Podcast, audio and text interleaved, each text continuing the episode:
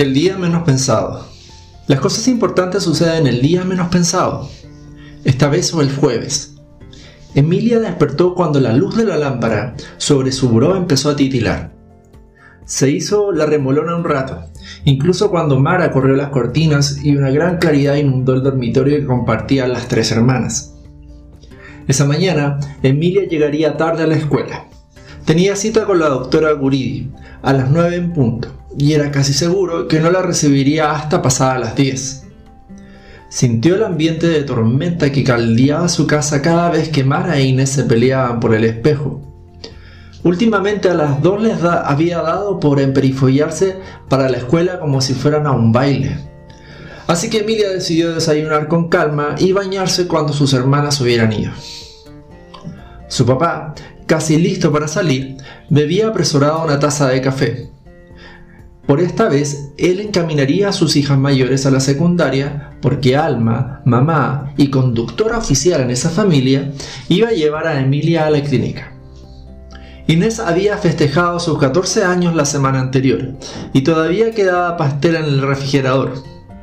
Emilia cortó la penúltima rebanada y se sirvió un vaso de leche.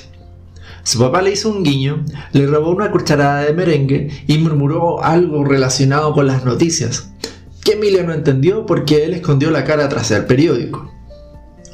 Tres minutos más tarde, sus hermanas salieron corriendo del baño, se despidieron con un gesto, literalmente se llevaron de corbata a su papá y dejaron el espejo empañado de vapor, el lavado atascado de cosméticos y un aroma confuso a laca, jabón y perfume. Emilia recogió el baño, no por hacerse hacendosa, sino porque no soportaba un desorden que no fuera el suyo. Además, le entretenía mucho leer el tiradero de sus hermanas. Mara debió haber dudado durante media hora cómo peinarse, porque dejó regada su colección completa de cintas, pinzas y broches. Así era su hermana más grande, revisaba mil opciones y terminaba por aferrarse a lo conocido, la diadema de Carey que usaba a diario. Inés seguramente se había pintado la cara como un payaso, para luego quitarse el maquillaje capa por capa hasta quedar natural. Esa era su técnica, y ahí estaba la evidencia, un montón de pañuelos desechables sucios. Por último, descubrió algo curioso. Mara se había puesto el perfume de Inés. Lo supo porque Inés nunca lo hubiera dejado destapado. Inés había usado el lápiz labial de Mara, lo descubrió porque Mara jamás lo cerraba después de usarlos. Esos signos revelaron algo todavía más importante. A pesar de tantos pleitos, al parecer sus hermanas empezaban a amigarse. Emilia se duchó, se puso el uniforme de deporte y alisó sus sábanas. No sintió llegar a su mamá hasta que ella le jaló suavemente el pelo, que era su manera de decir buenos días. Alma le explicó con el gesto de todas las mañanas, que iba a buscar el coche al estacionamiento y regresaría por ella en cinco minutos. Terminó de tender su cama, buscó el libro que había dejado la noche anterior sobre la mesa de la sala, a 30 páginas del imaginable desenlace, y lo guardó en su mochila. En ese momento vio encenderse el foco del pasillo y regresó a su recámara para ponerse los aparatos auditivos en los oídos. Entonces escuchó un ruido que, supuso que, que supuso era la voz de su mamá, que le llamaba por el interfón. Al subirse al coche, Alma le explicó con calma y clara dicción que iba a dejar en el consultorio de la doctora Guridi y que esperaría un mensaje en el celular para recogerla. No podía quedarse porque, porque una clienta la esperaba. Los papás de Emilia eran dueños de una pequeña y bien acreditada papelería de su colonia. Ya en la clínica, Emilia saludó con un gesto amable a Rosy, la secretaria, que estaba sentada en el mismo lugar desde que ella tenía memoria. Su misión era ofrecer una sonrisa y un chocolate a cada niño que llegaba. Emilia recibió los suyos y guardó el chocolate para la hora del recreo. Había por lo menos tres pacientes antes que ella. Esta vez le dio gusto porque eso le permitiría terminar la novela de detectives que esperaba impacientemente en su mochila. El sillón de piel junto a la ventana le pareció el mejor lugar para sentarse, cómodo y con suficiente luz para leer. Se, se zambulló en el libro y durante media hora borró lo que sucedía a su alrededor. Le encantó el final. Era de esos que obligan a releer algunos capítulos. El ladrón de joyas no fue el primero del que sospechó, ni el segundo, ni el tercero, sino el único que podía y debía haberlo hecho. Todo casaba en la última página. Se quedó pensando en la trama y entonces se fijó en el niñito sentado frente a ella. debía tener cuatro o cinco años y se veía ansioso y tenso. Miraba de reojo el cubículo de cristal donde la doctora examinaba a un muchacho. Seguramente lo asustaba los aparatos y el sofisticado equipo de audiometría. Se acercó a él y le dijo con voz más clara, no duele. El niño no pareció escuchar, sin embargo respondió a su sonrisa. Emilia le dio el chocolate reservado para el recreo y pensó que igual de desconcertada se había sentido la primera vez que fue a la clínica, cuando nadie se podía comunicar con ella para decirle lo que sucedía. Se abrió una puerta y entró Jaime, el esposo de la que todos, hasta él, llamaban doctora Guridi. A Emilia le caía muy bien. Era como ella, aficionado a las novelas de detectives y le había regalado una de sus favoritas. Jaime era oculista y, esta y esa mañana, que todavía no había llegado a sus pacientes, le dijo a Emilia, Hace tiempo que quiero ver cómo ven esos ojos tan bonitos. Ahora tenemos tiempo. La hizo sentar en una silla alta y leer cada una de las letras del cartel que cubría la pared. Jaime dio su diagnóstico como, quien hace una broma sin importancia. Ya decía yo que en una de las tres verdades iba a heredar la miopía del topo. El topo era el papá de Emilia, que fue compañero de Jaime en la prepa, y las verdades eran sus tres hijas. Lo siguiente fue poner unos aparatosos anteojos a los que le fue cambiando los lentes hasta que Emilia pudo ver la última letrita del dichoso cartel. Te mandaré a hacer lentes. Rosy te mostrará, los, los armazones para que escojas el más lindo. Allí fue donde Emilia montó en cólera. De ninguna manera iba a dejar que le pusieran lentes. Ya era suficiente con tener que usar aparatos auditivos Anteojos no, no y no, dijo con voz lenta y grave. Lo dijo con claridad y fuerza. No explicó por qué su vanidad no se lo permitía, que lo más bonito de su rostro eran sus ojos color miel y sus enormes pestañas. Gracias a ello la gente no se fijaba tanto en los audífonos. Si le ponían lentes, además de sorda, sería cuatro ojos. Tomó su teléfono y le mandó un SOS a su mamá. Jaime intentó volver sobre sus pasos. Mira, Emilia, la miopía es una característica que compartimos muchos. Yo mismo soy miope y eso no me hace la vida más, ni más fácil ni más difícil. Cuando veas cuánto y cómo cambia tu visión, descubrirás que vale la pena. Además, te vas a ver muy interesante. No los quiero. La doctora Gurí se había desocupado. Emilia no necesitaba más pretexto para oír del consultorio del oculista. Fue directo al cubículo aislado del ruido, se puso unos grandes audífonos y paciente, como quien hace una tarea largamente practicada, repitió las palabras que escuchaba en diferentes tonos. Primero el oído izquierdo, luego con el derecho, una vez sin usar los aparatos, otra vez con ellos. Cuando la doctora empezaba a explicarle a Emilia los resultados de su prueba, llegó Alma y pudo alegrarse con ella. La pérdida detectada en la visita anterior debía ser producto de un resfriado, porque esta vez la respuesta de Emilia, sin auxiliares auditivos, eran las de siempre. Su sordera era la misma con la que llegó hacía años, hipoacusia bilateral moderada, lo que quiere decir que sus dos oídos estaban afectados y que no podía distinguir con claridad los sonidos de la voz humana. Sin embargo, con los auxiliares auditivos su sordera pasaba a ser leve, eso le permitía oír trinos de los pájaros si estaban cerca y las voces de casi todos sus amigos, aunque se le dificultaban algunos sonidos o los tonos muy agudos. Por eso tenía que poner atención cuando alguien le hablaba apoyándose en la lectura de sus labios.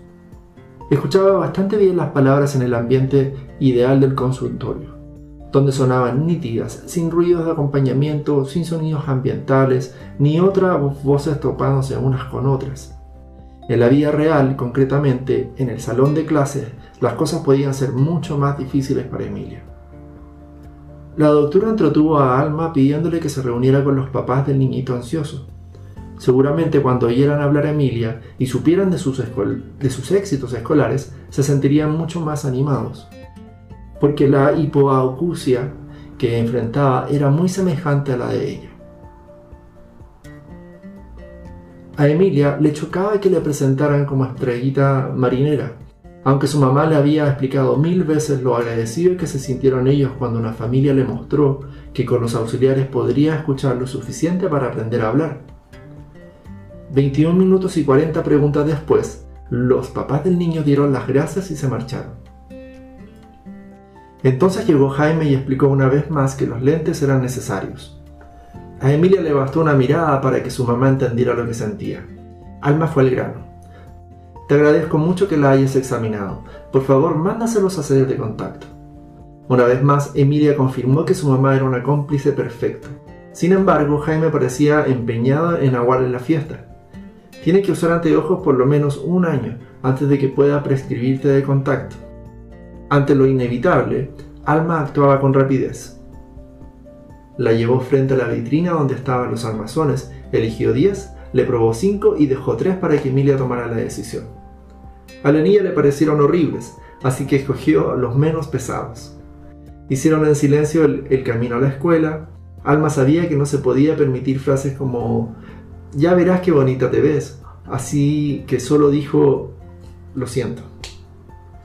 Emilia llegó al colegio después del recreo, pensando que todo lo malo que podía suceder ese día le había pasado en la mañana.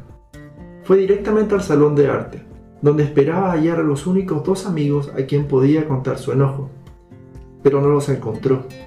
Andrea estaba en la dirección castigada por respondona y Diego no estaba allí, ni en ningún lugar conocido, como Emilia comprobaría con angustia creciente ese larguísimo día. Diego se había levantado en el último minuto permitido y como todas las mañanas desayunó mal. De, y deprisa. Además se despidió de su mamá con un beso volando y emprendió el camino a la escuela. Sin embargo no llegó. Nadie le dio importancia a su ausencia. En la escuela sus maestros y compañeros pensaron que debía estar enfermo o se había quedado dormido. Su mamá creía que estaba en el colegio. El único que pasó la mañana inquieto por él fue don Germán, el dueño del kiosco de periódicos que estaba en la esquina de la escuela. En la mañana, temprano, muchos niños se detenían a comprar dulces en su puesto, mientras los papás revisaban los titulares de los diarios. Diego no compraba nada, sin embargo, todas las mañanas, aunque fuera retrasado a la escuela, platicaba cinco minutos con don Germán. Su amistad era muy vieja y se había tejido lenta y consistentemente. Los dos eran aficionados al fútbol. Al principio solo comentaban las noticias deportivas o la reseña de algún partido. Otros días don Germán le leía alguna entrevista con sus jugadores favoritos. Una tarde, cuando Diego iniciaba el tercero de primaria y su maestra y su mamá se habían convencido de que el niño nunca aprendería a leer de corrido, don Germán le regaló una historieta con la biografía de Pelé. Dos días después le preguntó qué le había parecido y por sus comentarios dedujo que había observado con, detenimiento cada viñeta del libro y supo extraer toda la información que contenía. Se ve que eres un gran lector, le dijo con una admiración sincera que desconcertó a Diego. En realidad no sé leer bien, contestó el niño presumbrado. Si sabes, Diego, leer es descifrar y tú eres muy listo para leer las imágenes. Pero las letras no, Puedo deletrear, pero no puedo leer de corrido. En dosis de 15 minutos cada día, don Germán le demostró a Diego sus capacidades y lo curó de la, de la desconfianza que le impedía ser un buen lector. El primer libro que leyó completo fue Pelé, el Magnífico. Después don Germán le empezó a prestar historias de piratas y de aventuras que atesoraba desde su infancia. Esa mañana don Germán le había preparado a su amigo una sorpresa extraordinaria. Era una novela predilecta y esperó casi tres años hasta estar seguro de que Diego estaba listo para embarcarse en esa aventura. Ya le había dado algunos avances para estimular su interés. Lo vio venir desde la otra esquina de la calle y Diego levantó la mano con un saludo alegre. Don Germán contestó al gesto y entró en el puesto de periódicos para buscar la novela que quería entregarle. No pudo haber tardado más de 15 segundos en entrar, tomar el libro del fondo de su morral, poner la llave al cajón de los dineros, como hacía siempre que iba a distraerse un buen rato, y salir. Lo buscó con la mirada, pero ya no estaba. Esperó un minuto pensando que a lo mejor Diego había entrado a la panadería, aguardó un poco más, le dio tres veces la vuelta al kiosco, miró hacia la otra calle en dirección a la entrada del colegio, pensando lo impensable, que Diego había pasado por el puesto sin detenerse a hablar con él, pero no, no se veía en la entrada de la escuela. Se distrajo un poco con los clientes que a esa hora compraban los diarios. Cada día había un escándalo nuevo en las primeras planas. Cuando se fueron, el viejo se sentó a cavilar. A lo largo de esa mañana don Germán hizo varias veces la prueba. Cronometró con cuidado cuántos segundos podía haberse tardado en buscar la novela para Diego. Si lo hacía muy rápido, 12 si iba en cámara lenta, 19. Ese tiempo no bastaba para que alguien desapareciera. Cuando dio la una de la tarde puntualmente, el tránsito empezó a hacerse denso y pensado. Llegó el, camión repartidor de los periódicos vespertinos la camioneta que distribuía las revistas que salen los jueves, doña Lucía, conserje de la escuela, vino a recoger la revista de manualidades en la que ofrecía la segunda parte de instrucciones del mantel que estaba abordando. Ella fue la primera eh, a quien le preguntó por Diego. Ahora que lo pienso, don Germán, me parece que hoy no llegó a la escuela. A las 2 de la tarde espió la salida de los de la secundaria. Unos venían en grupos, otros pasaban corriendo y apenas se detenían a contestarle. No vino. Emilia se caminó directamente a él. Don Germán, hoy faltó Diego. ¿Sabe usted si está enfermo? El viejo le contó a la niña cómo lo vio venir y esfumarse. Emilia especuló. ¿Y se sintió mal y tuvo que regresar a su casa de emergencia? Puede ser, dijo el vendedor de periódicos, aunque no se oía del todo convencido. Emilia esperó en la esquina a sus hermanas, que venían de la, de la secundaria citada tres calles más arriba. Luego juntas caminaron hacia la casa. Mara e Inés le preguntaron cómo le había ido con la doctora, y cuando Emilia les iba a explicar el asunto de los lentes y el enigma de Diego, se cruzó en su camino el premio, el chico más guapo del mundo y sus orillas, el galardón que todas deseaban. Una sonrisa bastó para que Mara e Inés se volvieran sordas a las preocupaciones de su hermana menor. En cuanto llegó a la casa, Emilia marcó el teléfono y le pasó el auricular a su hermana. Por favor, pregunta si está Diego. Inés contó siete tiembrazos. No hay nadie, no contestan. Si quieres lo intentamos después de comer. El menú preferido de Emilia era el de los jueves. Había caldo de gallina, albóndigas, frijoles y de postre natillas. Probó con gusto la sopa y fue hasta la tercera cucharada cuando notó un gran agujero en el estómago, que le dolía como una ausencia. El caldo no le cayó bien. Ya en el postre, Alma le las anunció a todos que Emilia usaría lentes a partir del lunes. Alfredo se quitó sus ojos y los limpió morosamente mientras miraba a su hija Emilia, como disculpándose. Nadie es responsable de lo que hereda a sus hijos, lo siento cariño. También le tocaron tu capacidad de observar y tus dotes de actor, argumentó Alma. Y es la única que sacó tus pestañas, subrayó envidiosa Mara. Así que estamos a mano. Esto de la genética estaría mejor organizado si cada quien heredara sobre pedido, siguió cavilando Alfredo. ¿Qué tal si al llegar a los 18 pudiéramos decir, ya me harté de mi nariz? Quisiera la de Inés, o mi memoria no es suficiente, necesito la de Alma. ¿Qué pediría cada una de ustedes? Inés seguro ya lo había pensado porque contestó enseguida. A mí me encantarían las piernas de mi mamá, el color de tu pelo, las calificaciones de Mara y la paciencia de Emilia. Cuando Alfredo proponía este tipo de juegos, la sobremesa se alargaba. Él quería provocar la participación de Emilia porque la veía cabizbaja y silenciosa. El teléfono interrumpió el juego, antes de que realmente se iniciara. contestó Mara. Debía ser el premio, se notaba en su sonrisa. Se encerró en la recámara con sus padres para que nadie escuchara su conversación. Inés se levantó a lavar los platos. Emilia fue la única que reparó en la conducta inusual. Normalmente su hermana necesitaba que le recordaran por lo menos seis veces que era el jueves y tocaba la cocina. A Emilia le impacientaba la llegada del premio. Quién sabe cuánto duraría y a ella le urgía comunicarse a casa de Diego. Apenas cuatro horas antes, la miopía era la tragedia de su vida y los lentes el más horroroso futuro. Ahora perdía toda relevancia ante la desaparición de Diego y las preguntas que el miedo no la dejaba formular. Se dispuso a enfrentar la tarea, dibujar unas amibas para la biología. Era una suerte, pues al iluminar el citoplasma y pintar el núcleo podía pensar en sus amigos. ¿A dónde y con quién se fue su amigo? Últimamente le había dado por decir cosas a medias y formular preguntas misteriosas. ¿Qué harías si de repente conocieras a alguien que te interesa mucho pero de quien no puedes hablar con nadie? La pregunta de Diego flotaba en el aire mientras ella dibujaba los mil pelitos con los que respira cada amiga. Diego está rarísimo, dictaminó Emilia para sí.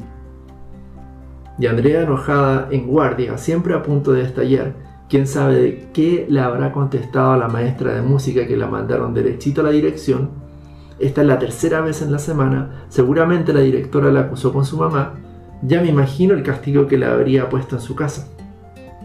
Cuando terminó de iluminar a Mivas, Inés había acabado de enjuagar los sartenes, así que Emilia se ofreció a secarlos porque quería pedirle un favor.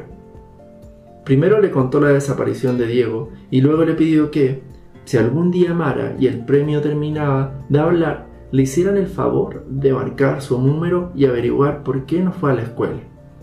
Para Emilia era muy complicado usar el teléfono. La bocina provocaba estática en el aparato auditivo. Algunas veces su mamá le ayudaba explicándole el mensaje de su interlocutor y repitiendo al otro su respuesta, como en el juego de teléfono descompuesto. Prefería chatar con sus amigos por la computadora a tener que hablar a través de intermediarios. A Inés le encantó el pretexto para interrumpir la larga conversación de Mara y el premio, ya que llevaba más de 40 minutos platicando. Pero Mara no le dio en ese gusto. Colgó el teléfono justo cuando Inés abrió la puerta de la recámara. En ese momento sonó una llamada. Era Elisa Castillo, la mamá de Diego. Emilia hubiera querido ahorrarse las explicaciones y que Inés fingiera ser ella, pero su hermana se le adelantó. Emilia no puede contestar el teléfono porque no oye bien, pero si me da el recado, yo puedo servirle de puente en la llamada. Escuchó atento unos segundos y dijo, la mamá de Diego está muy preocupada porque su hijo no ha regresado de la escuela. Quiere saber a qué hora salieron. Explica lo que te conté. Inés lo narró apegándose a la versión de Emilia. Del otro lado de la línea, el, Elisa se oía conmocionada. Su voz se iba adelgazando, parecía a punto de romperse en lágrimas. Dile que si quiere hablar con don Germán debe apurarse porque él cierra su puesto a las cinco y media en punto, insistió Emilia. En eso Inés oyó un ruido que no pudo identificar y la voz de Lisa pidiéndole que esperara. Un largo minuto y un murmullo indescifrable después oyó. Acaba de llegar Diego. Les agradezco mucho su ayuda y perdonen la molestia. Fue un gran alivio saber que Diego ya estaba en su casa. Sin embargo, Emilia había acumulado una lista enorme de preguntas para su amigo. Las ordenó y las guardó en la memoria para planteárselas al día siguiente, a la hora del recreo. El viernes, Emilia no vio a sus amigos al llegar a la escuela, y más le hubiera valido tampoco encontrarlos en el recreo. Al salir al patio, distinguió a Diego en la cola de la cooperativa, donde la conserje vendía unos deliciosos sándwiches de frijol que ella misma preparaba. Corrió a buscarlo con cinco preguntas en la punta de la lengua, pero no alcanzaba a pronunciar ni una. ¡Qué metiche! ¿Por qué tenías que ir a, mi mamá con el chisme? Si no hubiera sido por eso jamás se habría integrado que no vine a la escuela. No fue chisme, se defendió Emilia. Estaba preocupada por ti. Don Germán me contó cómo te, cómo te fumaste a media cuadra y a los dos nos entró el pánico de que te hubieran secuestrado. Pues los dos son iguales, se meten en donde no los llaman. Diego pagó su sándwich y no esperó a que atendieran a su amiga. Se fue al grupo selecto de los seis grandulones, a donde Emilia no lo podía seguir. En ese selecto club no se admitían niñas. Se paseó sola y desconcertada mientras comía su almuerzo. Diego era su amigo desde que entró a esa escuela, en tercero de primaria, y nunca había tenido un desencuentro de ese tamaño. Además, ni siquiera le dio tiempo para explicarle. Ella no era metiche, es más, nunca le hablaba por teléfono a su casa. No tenía la culpa de los líos en los que andaba Diego. ¿Por qué no valoraba que se preocuparan por él? Hasta don Germán había salido raspado. A la quinta vuelta alrededor del patio, vio a Andrea y a su mamá salir de la dirección. Muy tiesa y trajeada, la señora se despidió de la señora Berta, arregló el moño de trenzas de su hija y se marchó con ese aire marcial que tanto llaman la atención de Emilia. Daban pasitos cortos, exactos y rapidísimos, sobre los tacones altos, altos de sus zapatos chiquitos, chiquitos. En cuanto su amiga se quedó sola, se acercó a ella. ¿Por qué te castigaron? ¿Qué pasó ayer? Nada que te importe, fue la respuesta que le golpeó en el rostro con una violencia inesperada. ¿Estás enojada conmigo? ¿Qué te hice? Nada, tú no eres una niña buena. No le haces mal a nadie y no debes de estar conmigo, que soy la peor de todas. Así que órale, sácate, vete con tus iguales. Mira al fondo están los ángeles sin alas. Allá estarás mejor. Andrea se fue, dejando a Emilia con la boca abierta, el estómago hecho un nudo y el corazón lastimado.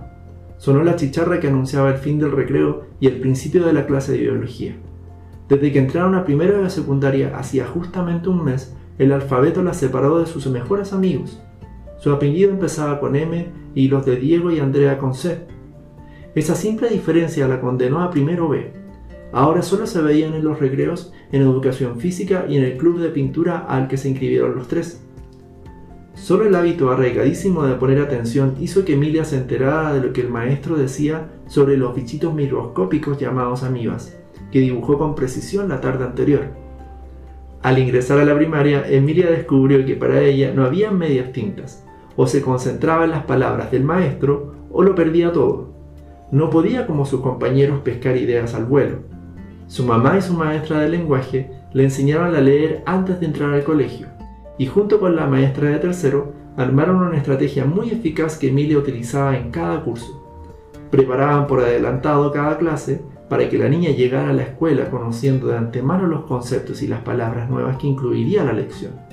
Se necesitaba disciplina, pero eso lo había exigido la vida desde los nueve meses de edad, cuando descubrieron que no balbuceaba porque no oía bien. Ella hubiera querido ser menos matadita en la escuela, más mal portada, ser audaz, segura y directa como Andrea. No le faltaban ganas de participar en el relajo en el salón.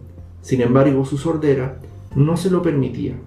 No era capaz de distinguir las palabras cuando todos gritaban al mismo tiempo. El ruido bloqueaba los sonidos. Si todos hablaban, no sabía qué labios ver y le invadía una sensación de ansiedad insoportable. Por eso cuando se armaba en grande, la confusión la expulsaba al corredor. A Emilia le intrigaba por qué Andrea estaba tan enojada con ella, así que a la salida buscó a Margarita que estaba en primero A y le preguntó directo. ¿Por qué castigaron ayer a Andrea? Es que le gritó a la maestra de español, le dijo que era una injusta o algo así. A la salida, Emilia caminó lentamente a la esquina donde se encontraría con sus hermanas en parte porque se sentía triste, desanimada y sin fuerzas, y en parte porque quería darle tiempo a Diego o a Andrea para que la alcanzaran corriendo y le dijeran algo como, te lo creíste, ¿verdad? Era broma. La sacó de su ensimismamiento la voz cálida y grave de don Germán. ¿Qué le pasa a nuestro amigo Diego? Eso quería yo saber. Estaba furioso porque le conté a su mamá que había desaparecido de repente. Conmigo también está muy molesto. Hoy casi ni se detuvo en el puesto. Tenía la reservada esta novela y me salió con que va a estar muy ocupado y no tendrá tiempo de leer. Había tal decepción en la voz de Germán. Había tal decepción en la voz de don Germán que Emilia se interesó en el libro para cambiar de tema. Ya había oído hablar del conde de Montecristo.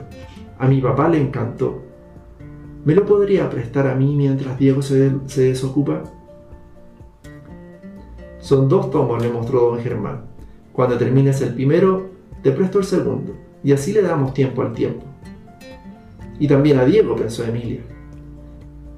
Mar se tardaban, así que tuvieron tiempo para practicar. Emilia había visto en la televisión una versión de la novela, le recordaba muy bien. Don Germán aprovechó para contarle algunos pasajes que no estaban en la película, y se sirvió de gancho para, para interesarla más. Después de un buen rato de plática, don Germán la miró con curiosidad. ¿Y tú? ¿De dónde eres? ¿De dónde voy a ser? ¿De aquí? Tu acento es diferente como alemán. Ah, sonrió paciente Emilia. Es mi... Hablo así porque no oigo bien. Yo pensaba que todos los sordos eran mudos. ¿Cómo es que tú hablas? La niña iba a empezar su explicación cuando la voz irritada de Mara contestó a su espalda. Le enseñaron con mucha paciencia. Y aprendió porque es muy inteligente, completó Inés echando la bronca. Emilia se penó. El interés de su amigo no se merecía esa respuesta. Otro día le cuento, don Germán, y muchas gracias por el libro. Nos vemos el lunes. Su despedida se alargaba con una disculpa por el exabrupto de su hermana, que ya seguían su camino. Cuando las alcanzó 20 metros más adelante, se habían sincronizado en uno de esos diálogos en los que enumeraban sus quejas por turnos.